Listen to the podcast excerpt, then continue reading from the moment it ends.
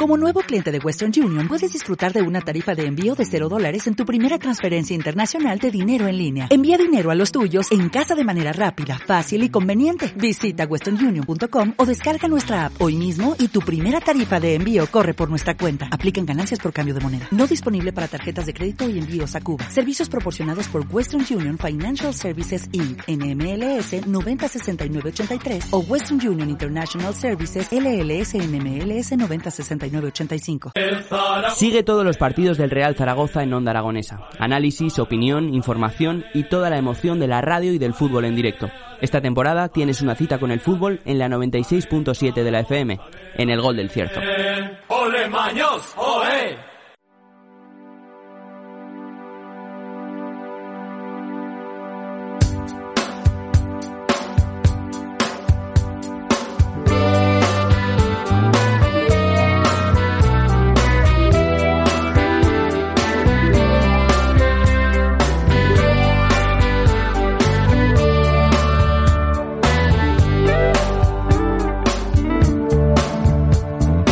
10 y 39 minutos de la mañana y nosotros arrancamos aquí las mañanas en Onda Aragonesa de mano de quién va a ser Ana Serrano. Muy buenos días, ¿qué tal estás? Buenos días, pensaba que te ibas a arrancar a cantar la de flaca. Eh, no. pues a mí no me la cantes. Oye, que canto mal, pero tampoco. No, sí, por lo de flaca, porque de flaca digo poco. ¿Qué tal te encuentras, Ana? Muy bien, pues de lunes. De lunes. Y con ganas de enfrentarnos a una semana más de trabajo, ¿eh? Que, Pero para afrontar el trabajo hay que estar bien prevenidos. Sí, prevenidos, seguros y, eh, y sobre todo escuchar los lunes nuestro espacio de seguridad y salud laboral, ¿no? Sí. Pues hoy nos traigo un tema. No, no, no. No, o sea, hoy no hablamos de... Hoy traigo la persona. O sea, si algo tiene que eh, darle forma a la seguridad y salud laboral en forma de persona, yo traigo una persona que, que es referente en seguridad y salud y bienestar laboral, que inspira, que une talento, pasión y constancia. Y no te voy a decir el nombre porque todavía tengo más. Porque... Eh, Hablamos de que esta persona en concreto fue, ha estudiado, estudió ingeniería industrial, es arquitecto, es experto en seguridad en el trabajo y en gestión de la prevención con más de 40 años de experiencia. Es que lo quiero dejar así, así para que los oyentes digan, pues quién será, quién será. Pero es que hay más. Eh, fue consejero técnico del Instituto de Nacional de Seguridad e Higiene en el Trabajo. Es una persona apasionada de la vida y que contagia su entusiasmo. Yo es una persona que además, a partes iguales, quiero y admiro. O sea, que, que para que la Serrano Soria no quiere decir la misma proporción, es un hombre potente. Eh, ha visto crecer la prevención en España y es el gran embajador de la prevención y de la sostenibilidad, eh, con la fiel creencia del deber de crear condiciones laborales necesarias para atender debidamente a las personas, porque de ellas, de nosotras, de nosotros, eh, depende la sostenibilidad de las organizaciones y la propia dignidad de los trabajadores. ¿Y mm. quieres saber de quién? Sí, por favor, que después de esta presentación, bueno, pues, lo saber. pues os presentamos a Manel Bestratén. ¿Qué tal? Muy buenos días, Manel. Hola, buenos días, Dios mío, me pongo, me pongo rojo, me pongo rojo. Rojo. Esto, esto, no es consciente que me presenten así. Bueno, bueno yo es lo que siento y yo creo que cada persona que te conoce sentirá lo mismo porque es lo que trasladas. Gracias, chicas, somos amigos, no es indiscutible. si de la amistad prevalece, ¿verdad? Todo lo demás fluye. Pues sí, la verdad es que, bueno, referente porque quien ha tenido, eh, digamos, vínculo con el Instituto Nacional, sobre todo los prevencionistas, que siempre estamos ahí eh, mirando de reojo lo que hace el Instituto, claro, son 40 años de profesión, ¿no? Muchos años, muchos años. Pero no es nada, que pasan volando, ¿eh? Lo otro yo pienso cuando empecé, Dios mío, y mi padre me dijo todo disgustado. Hijo mío, pero, pero ¿qué abandones? El negocio familiar que tenemos aquí. Tú bien que estarías conmigo aquí en Tortosa. Pasa el río Ebro, nuestro grande y, y, bueno, pues papá, me voy a la prevención. No lo entendió nunca. Al final sí, cuando yo ya de cabo de dos años entendió, hijo mío, creo que has acertado, ¿no? Pero una cosa te dice para que, y bueno, dejamos hablar de mi padre tranquilo, ¿no? Pero me dijo una cosa que me ha ido, ha ido muy bien en la vida, ¿no? Que es, hijo mío, ya que te vas, lárgate, lárgate. Pero, pero donde estés, cuida implicarte, cuida ser el dueño de tu destino, de tu, de tu, de tu centro, ¿no? Y esto puede ha servido mucho que donde he estado, y fundamentalmente en el instituto, me lo he hecho mío, ¿no? Sí, sí. ¿Por qué, terminaste estudiando ingeniería y trabajando en el... O sea, ¿cómo te dio por decir, mira, me hago, me hago prevencionista? eso se nace, se nace ya diciendo, tengo algo que me atrae. esto de la vocación es muy discutible, ¿no? Porque todos tenemos muchas ideas, muchas cosas. Yo tenía como varias opciones, ¿no? Ir al, complejo petroquímico de Tarragona, hice un máster de ingeniería química. Pero en la vida hay que dejarse llevar por aquellas cosas que que luego descubres con el tiempo que son las que realmente te, gustan, ¿no? Y realmente te apasionan, ¿no? Fue el caso de la prevención. Pero la verdad es que eran tiempos muy diferentes. España era un país bueno, muy, muy, muy criticado y por el tema de la siniestralidad laboral y se creó un potente instituto, una, una joya, ¿no? Una joya de institución, ¿no? Yo diría que ha perdurado 50 años, ¿no? O sea, ha perdurado más de 40 años su, la semilla que se plantó en aquel momento, una decisión, ¿verdad?, estratégica de crear un organismo potente, pero potente con, con centenares de jóvenes ingenieros, jóvenes médicos, jóvenes eh, químicos, biólogos, gente de todas psicólogos, he dicho, de todas las disciplinas y los pusieron a trabajar juntos. Imagínate qué locura, ¿no? Algunos fueron a Estados Unidos a prepararse en el campo de la, de la ingeniería industrial, la toxicología, y yo no yo fui directo a la seguridad, a la seguridad de ingeniero, seguridad química, me tocó mucho la seguridad química y ahí empecé a trabajar mucho con eso. Pero fue un momento esplendoroso, ¿no? Decirte que en aquel momento eh, no entré no entré por la puerta de la oposición, ¿eh? fue una selección. Anda. no, no, no, no, no, no, fue una selección, al crearse este instituto tuvieron que entrar centenares de jóvenes eh, y, por cierto, que en aquel momento había una discriminación gravísima y la mayoría eran mujeres, ¿eh? los, hombres, hay perdón, hombres, mujeres había pocas. Hombre, y en química menos. Bueno, en ingeniería y en cualquier ingeniería. Debido a la discriminación. Las mujeres no debían ir a las obras, a visitar obras y a visitar empresas, ¿no? Una discriminación gravísima que luego nos debemos de avergonzar, ¿no? Pero bueno, fue así como empezamos y la verdad es que tengo que decirte una cosa muy curiosa, ¿no? Porque yo no fui nunca a clase de seguridad y psicología industrial, una asignatura que había en, en quinto de ingeniería, ¿no? Me dijeron todos, es una María, Manolo, no pierdas tiempo, esto no, hay que ir a clase, esto. yo pues siguiendo a los, a los veteranos, pues, me cogí un librito, me lo vi una noche, sí que decirte que lo encontré simpático, atractivo y, lo, y, lo, y lo, entendí rápido. Madre mía, simpático, un libro de, psicología. bueno, era un libro, era un libro básico, pero, pero, pero profundo. ¿eh? Era un mejor profesor, era el profesor Borrás, era un inspector de trabajo aquí en Barcelona y, era profesor de la Universidad de la Politécnica, ¿no? Sí. Y este libro, pues lo aprobé, por cierto, saqué un 7 o siete y medio, era notable. Yo digo, qué bueno, este un notable sin ir a clase, ¿no? y luego, y luego vino como, como un castigo divino, trabajarás de prevención toda la vida por no haber creído en ella desde el principio. Ahí va. ¿Y, ¿Y crees que desde la ley ha habido un avance, ha evolucionado, se ha normalizado? Por ejemplo, pues lo que hablábamos de, que haya equidad a la hora de, visitar obras o de, que haya ingenieras eh, químicas visitando laboratorios, ¿crees? Eh, hay muchos aspectos que se avanzado mucho en España, muchísimos. ¿eh? La verdad que España hemos de verlo en positivo, ¿no? Porque tenemos una, una, como una visión de que nosotros somos malos, que no hacemos bien las cosas, que los mejores son los extranjeros. Yo he ido mucho en congresos por Europa y he vuelto a casa diciendo, ya, lo mejor es lo nuestro, nuestra cultura española, nuestra cultura latinoamericana, nuestra cultura abierta, donde nos comunicamos con la facilidad que nos estamos comunicando tú y ahora. Esto no es normal. En otras culturas, pues la gente es mucho más, no sé, más formalista, más lenta, más... Nosotros somos muy innovadores, ¿no? Yo diré que en España se ha avanzado muchísimo, mm. muchísimo. Mm. Yo antes, cuando, oye, todos saben inglés, ¿eh? Cuando yo empecé, la prevención se escribía en inglés, ¿eh?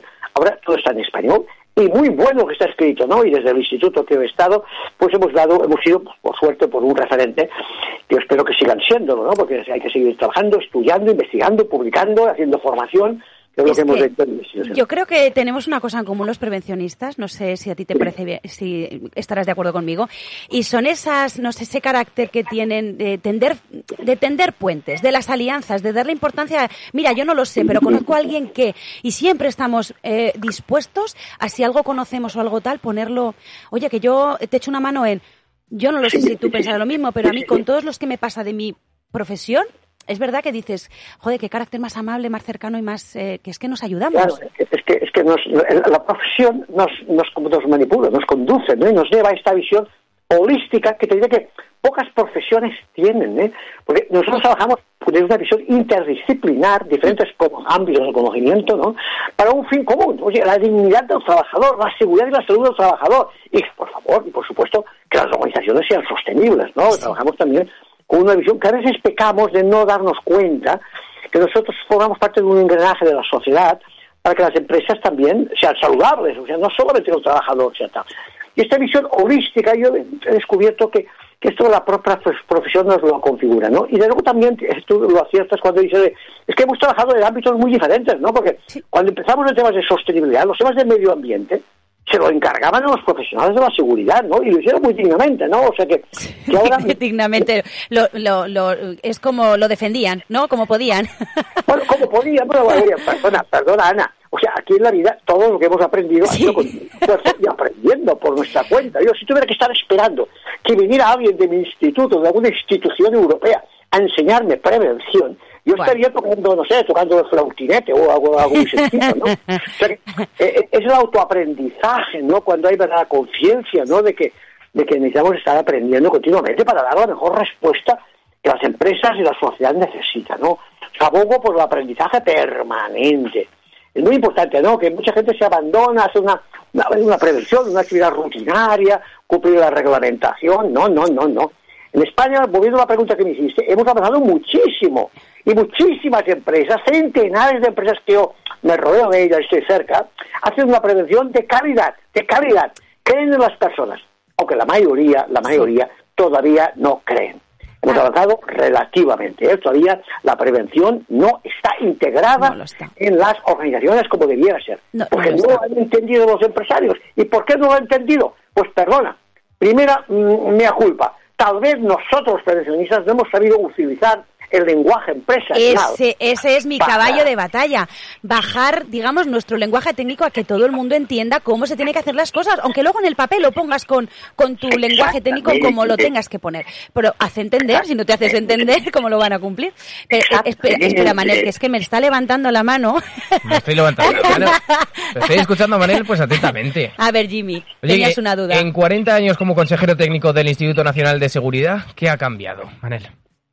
En el país o en el instituto o en mi vida, en mi vida. Eh, si quieres darnos la respuesta de las tres, bienvenida todo sea. Todo ha cambiado, todo ha cambiado. Yo ahora penetro las empresas con un lenguaje potente y las empresas, bueno, las que yo voy, también te diré que, que a las empresas así que, de, de, que, no, que nos interesan las personas, me escapo rápido. Pero a muchas empresas sí que realmente las cosas han cambiado. ¿eh? Seamos positivos, seamos optimistas, porque la cosa ha cambiado, ¿eh? La, ha cambiado aunque no todavía ha cambiado lo que debiera, ¿no? Todavía hay una mayoría de empresarios que no creen que la prevención sea un valor estratégico. Y lo es.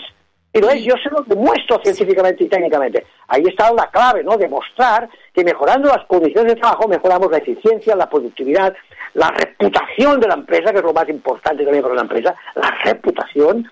Son cosas que esto, es que los procesos son, son, han pasado 40 años de esta historia que estamos empezando, ¿no? Pero, pero es que las generaciones, el, mundo cambia, no cambia de, de, de, de una noche para el día ah. siguiente, ¿no? Las evoluciones son culturales, son profundas. Cuesta una generación, 20 años cambiar una manera de entender una cosa, ¿no? bueno, y la cultura, que lo que es lo mismo que seguridad vial, por ejemplo, lo que aprendes, con, lo que enseñas a tus hijos a cruzar en eh, cuando esté verde, es lo que tú enseñas a tus trabajadores para qué, para que luego instintivamente les salga una conducta segura. Pero es que es educar y educar y enseñar. Y es que nunca, nunca, porque como cambian las cosas, la metodología, el mundo, la globalización, o sea, cada vez vienen, nos el 4.0. Entonces nos tenemos que adecuar, nosotros también tenemos que ser como camaleones, ¿no? Exactamente, ahí está. O sea, que eso requiere una capacidad que, que hemos de desarrollar, una competencia, ¿no? Sabes adaptar. El ser humano tiene esta, esta competencia natural, ¿no? Porque la vida es un continuo cambio, ¿no? Pero en prevención, pues aún requiere más, ¿no? Hacer entender que la salud laboral no es algo aislado en las organizaciones, forma parte de una visión holística global para lograr un bien común, que es la empresa sobreviva. La primera responsabilidad de una empresa, hacerla sostenible. Por eso yo procuro entender muy bien y por eso en mi último, no, último, no, porque estoy empezando. Mi este Será el penúltimo, en todo caso. En esta última etapa que estoy ahora viviendo, ¿no? Pues realmente estamos trabajando en un discurso muy potente de integrador, ¿no? De, de hacer llegar al empresario pues este lenguaje en el que yo he creído desde siempre desde siempre, lo aprendí de pequeño en una empresa familiar donde, oiga, donde la, seguridad forma parte del, del, proyecto, ¿no? Incluso yo tuve una experiencia muy bonita hace, cuando, bueno, hablo de hace ya, eh, bueno, cuando apareció la ley de prevención en el 95, ¿no? Yo rápidamente me fui a mis tierras del Ebro a experimentar. Allí tengo un campo de experimentación continuo, ¿no? Y ahí bueno, reuní a las mejores empresas de ahí. Bueno, yo voy a explicarles lo que es la prevención, la nueva reglamentación. ¿Y sabes cuál fue la gran lección de aquella experiencia? Que la llevé durante cinco fines de semana, fines de semana, viernes tarde y tarde, empezamos a las cuatro y media cuando salía disparado de Barcelona, y terminábamos el sábado a mediodía con una comida juntos. Buah. Muy importante comer juntos en nuestra cultura.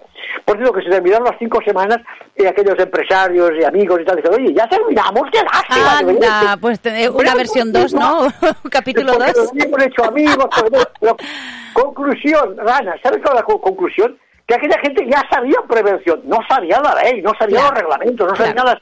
la visión tecnicista, no metodológica, pero ya pre- se cuidaban de los trabajadores, las empresas excelentes se preocupan de los trabajadores porque saben que, que es su principal capital intelectual, su, su futuro Total. depende de ellos, ¿no? Además es que es- Claro. ese es nuestro papel, hacerles digeribles todos los tecnicismos y la ley todos los re- reales decretos que van apareciendo. ¿Por qué? Porque es complicado leerse eso, ¿sabes? Pues hagámosles el camino fácil, que es, ¿no? Exactamente, exactamente. Pero claro, ¿sabes qué pasa? Que es muy fácil con los reglamentos en la mano, parece que no somos más potentes y explicamos Ya.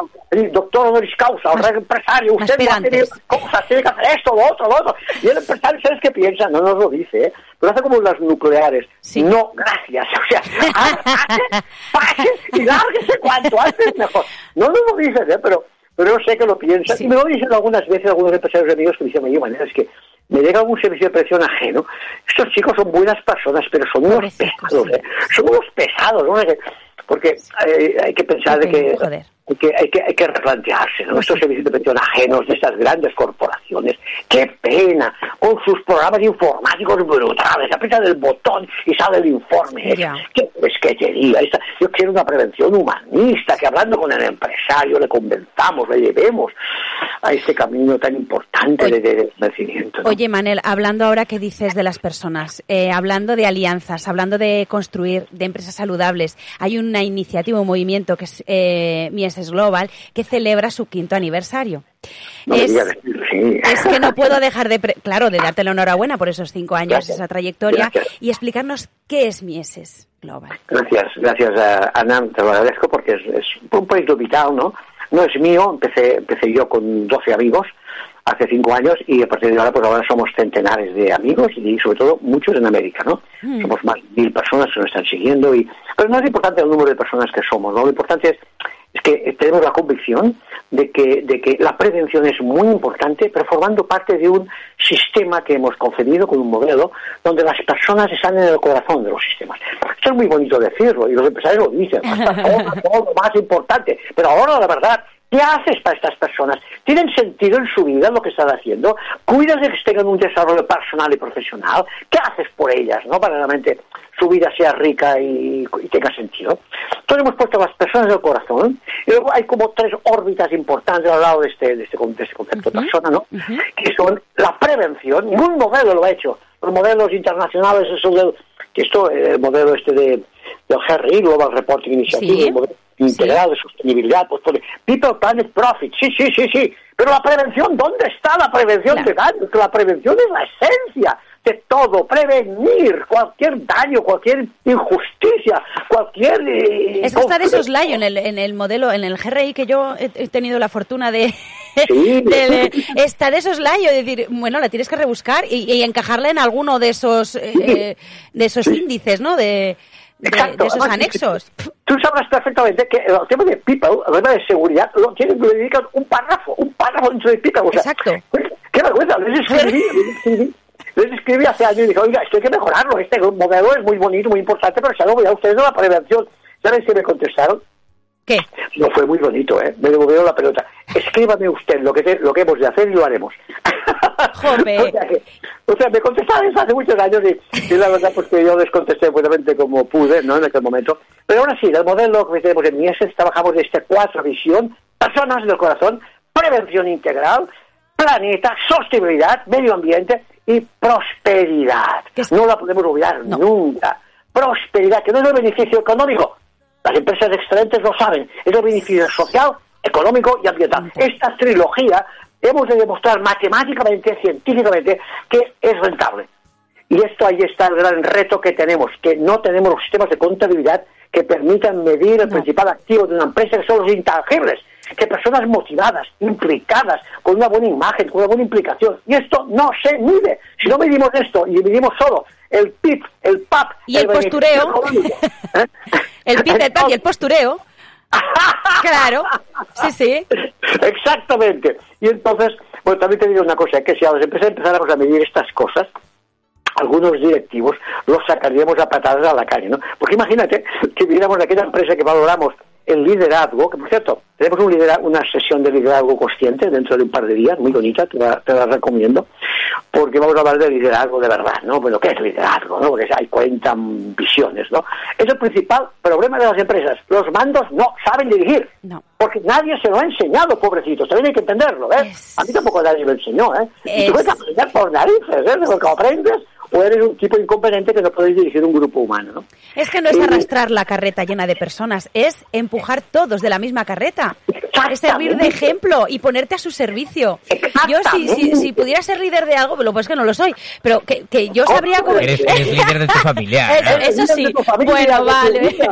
En la radio, en la junta, la gometa, eres líder Pero sí, yo te, yo te, es decir, yo te ayudo, te digo cómo, ayúdame tú y así somos pues tenemos resultados, ¿no? Claro, claro, claro. Vamos, pienso lo mismo, lo del liderazgo consciente es tan necesario. que te ¿no? Y que no me escucha alguno que no se sienta molesto. ¿Sabes de qué me siento feliz ahora que estoy jubilado? ¿De qué? De no tener jefe. O sea, el liberarme de alguien, alguien que me diga de que me diga, sin, con respetando, que he tenido jefes muy buenos y que, no, no, no, desprecio a nadie, ¿no? pero levantarme ahora por las mañanas sin que nadie me diga lo que tengo que hacer pero que sí que tenga a más de 20 tipos en la Junta de Mieses, que estemos reflexionando juntos y me digan, Manolo, hemos de hacer esto, hemos de ir por ahí. Esto, oiga, esto, esto es verdadero liderazgo, ¿no? un liderazgo participativo en el que nos escuchamos todos. ¿no? Además, es que sabes que se consigue que el trabajo no sea trabajo. ¿Por qué? Porque estás involucrado, porque lo sientes tuyo y porque, eh, como te diría yo, como, como, como que sientes los colores sin necesidad de que te pidan. ¿Por qué? Porque los estás sacando y, y, no sé, se vuelve uno más creativo, más dinámico, tienes ganas de hacer cosas. Yo que he vivido las dos cosas, jefe, y ahora, bueno, afortunadamente estoy súper a gusto con, con mi líder, sí. eh, noto la diferencia abismal. Claro. Abismal claro, es que cada persona es como es, cada persona es hijo de su padre, de su madre, o sea, no tiene la culpa de ser así, pues, más Es pobre, yo es que además le digo, pobre, qué, qué pena, qué, frustración que tiene, y no sabe mandar. No sabe mandar, porque nadie eso lo enseñado. Es una competencia que no se desarrolla en las empresas, ¿eh?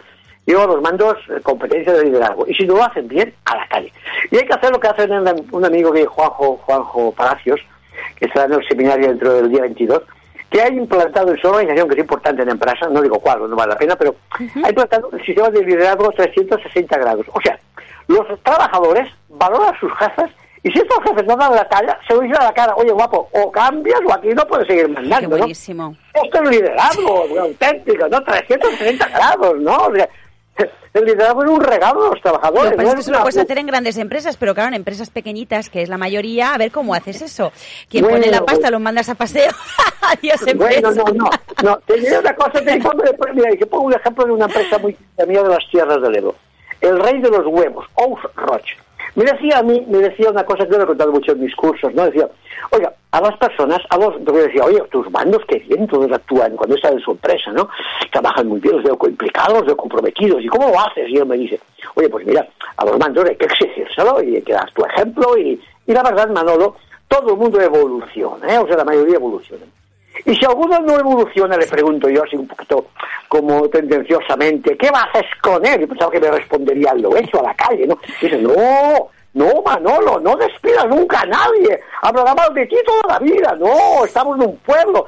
Recomiendo a la competencia. Ah, qué bueno. qué bueno. Eh, o sea que eh, todo se aprende, hay que exigirlo. Si la dirección quiere, los mandos actuarán en la coherencia y en la línea que quieren y ahí está la clave. Hemos de empezar, pues como tú sabes, ya has practicado siempre que la prevención, todo empieza por la dirección, una dirección comprometida con liderazgo visible. Y a partir de ahí los mandos, que son, hay que entender que los mandos intermedios tienen un papel muy difícil, es estar en la encrucijada, ¿no? En medio de los directivos, que posiblemente muchos tienen la voluntad de hacerlo bien, los trabajadores que también aprietan y exigen, ¿verdad? Y ahí en el medio, pues es un mundo donde requiere mucha atención, mucho apoyo, ¿verdad? Hay que dárselo, hay que dárselo. ¿no? Pues ayudémoslos, los mandos intermedios que juegan un papel fundamental porque están, claro, en el medio de, ¿sabes? Y, y, es verdad que a lo mejor están los que menos preparados para según qué pues eh, hablamos de capacidad, pues eh, démosles las herramientas para que tengan la capacidad de servir de ejemplo.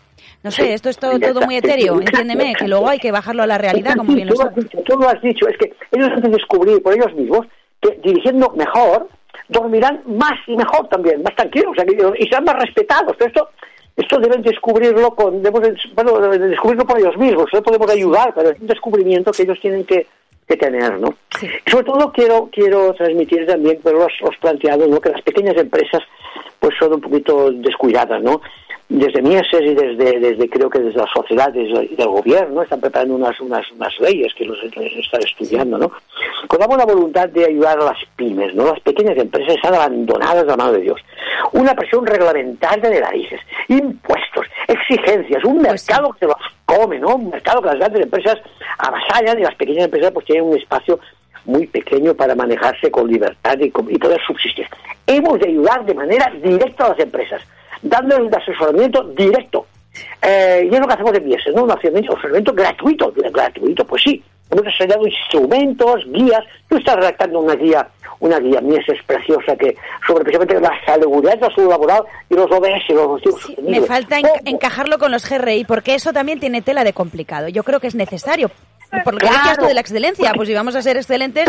claro, porque fíjate, la dificultad con la que nos encontramos tú y yo es que miramos a los ODS como si fueran objetivos aislados y están todos interrelacionados. Lo más grande que ha hecho Naciones Unidas, ponernos, marcarnos un horizonte con 17 objetivos en los que todos están interrelacionados. Unos tienen más peso en un ámbito o en otro, pero no se puede hacer de yo selecciono estos tres o cuatro porque me gustan y ya he cumplido. No, no, no, no. Hay que trabajar con un sentido integrado, de no hecho, un aporte corrígeme si me equivoco, esta semana no es la, eh, estamos a 20, Jimmy, ¿sabes que no sé a qué día estamos? 19. 19. Pues esta semana es la Semana Europea de los Objetivos de Desarrollo Sostenible.